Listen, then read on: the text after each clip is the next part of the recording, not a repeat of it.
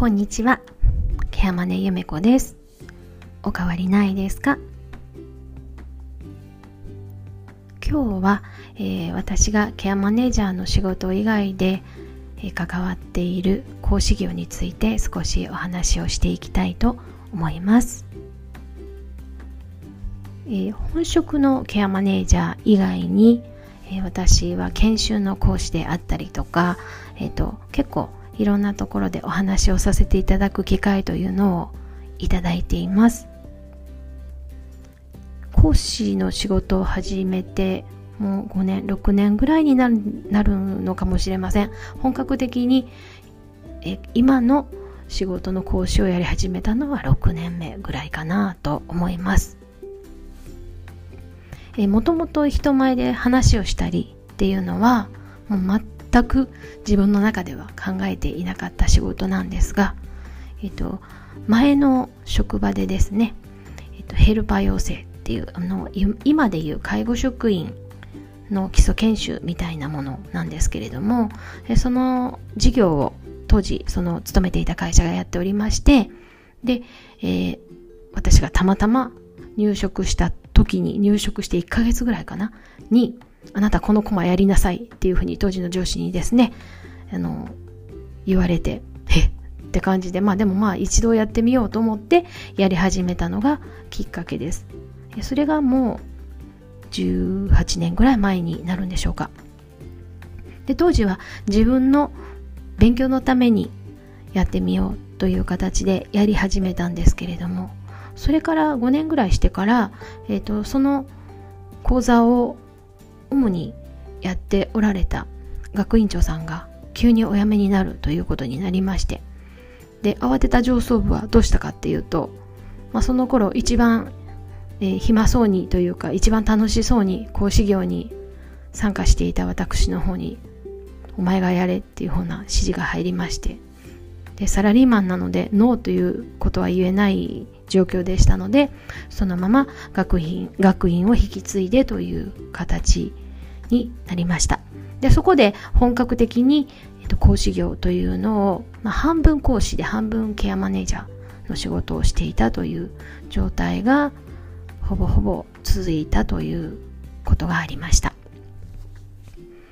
うん上司というか経営者側からすればもうお前はもう講師業だけでやれケアマネはしなくていいっていうふうに言われたんですけれどもなんか自分がケアマネージャーとして採用されているのにまあ、違う仕事をやるっていうこと、まあ、違う仕事に対する興味はすごくあったし当時の私の直属の上司があなたはきっと喋ることに向いてるし人を教えることがきっと好きだと思うから向いてるっていうふうにすごくおだて上手で私の私をま勝手におだててやらせてしまったっていう経緯もありましたのでやりたい気持ち半分。でもケアマネージャーの仕事も続けたいっていうことであっちもやりこっちもやりというような状況が続きました、えー、結果としてその講師業はですね、えーと、5年ぐらいで、まあ、学院事業を占めるということになったので一旦なくなったんですけどね。その時のノウハウであったりとか、まあ、その時の達成感のようなものが私の中にずっと残っていてで縁あってまた別のところからの講師業のお話をお話をいただいて今に至っているという状況です。で本職はケアマネージャーですのでもちろんケアマネージャーの仕事はしっかりしたいなとも思っているんですが、まあ、ある意味副業みたいにしている講師業もまたとても楽しい仕事かなと思っています人前でまあ、講義を1日持つとか半日持つっていうことになりましたらやっぱりそれについてしっかり自分も調べてもう一回勉強してどうやったら分かりやすく伝わるのかなっていうことでかなり準備をします。この準備に関してはあの自分の中で、まあ、いけるかなっていうところまで結構準備をしますので割と時間をかけている方かなと思います。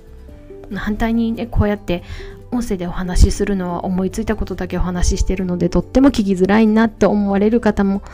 多いかと思いますがあの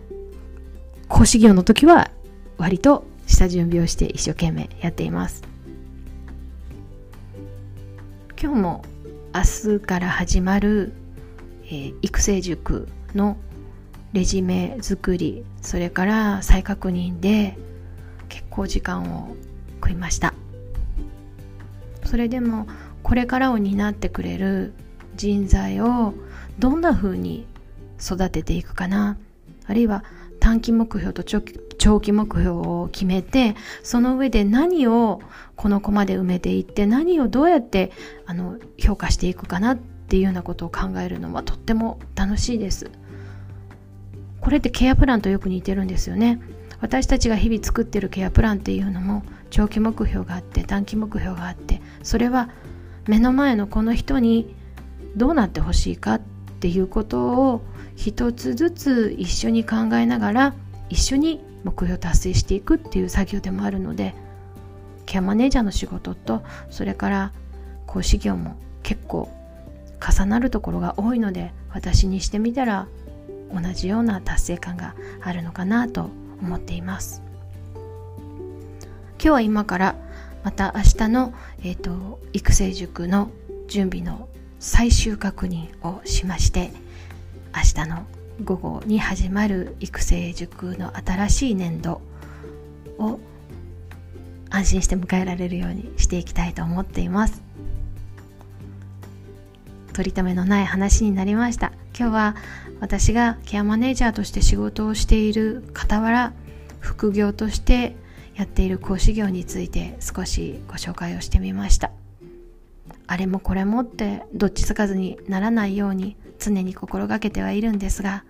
どちらも私にとってはいろんなことを教えてくれる活力の源になっているなと思っているのでどちらも大切に関わっていきたいと思っています。聞いてくださってありがとうございました。ケアマネゆめこでした。また来ますね。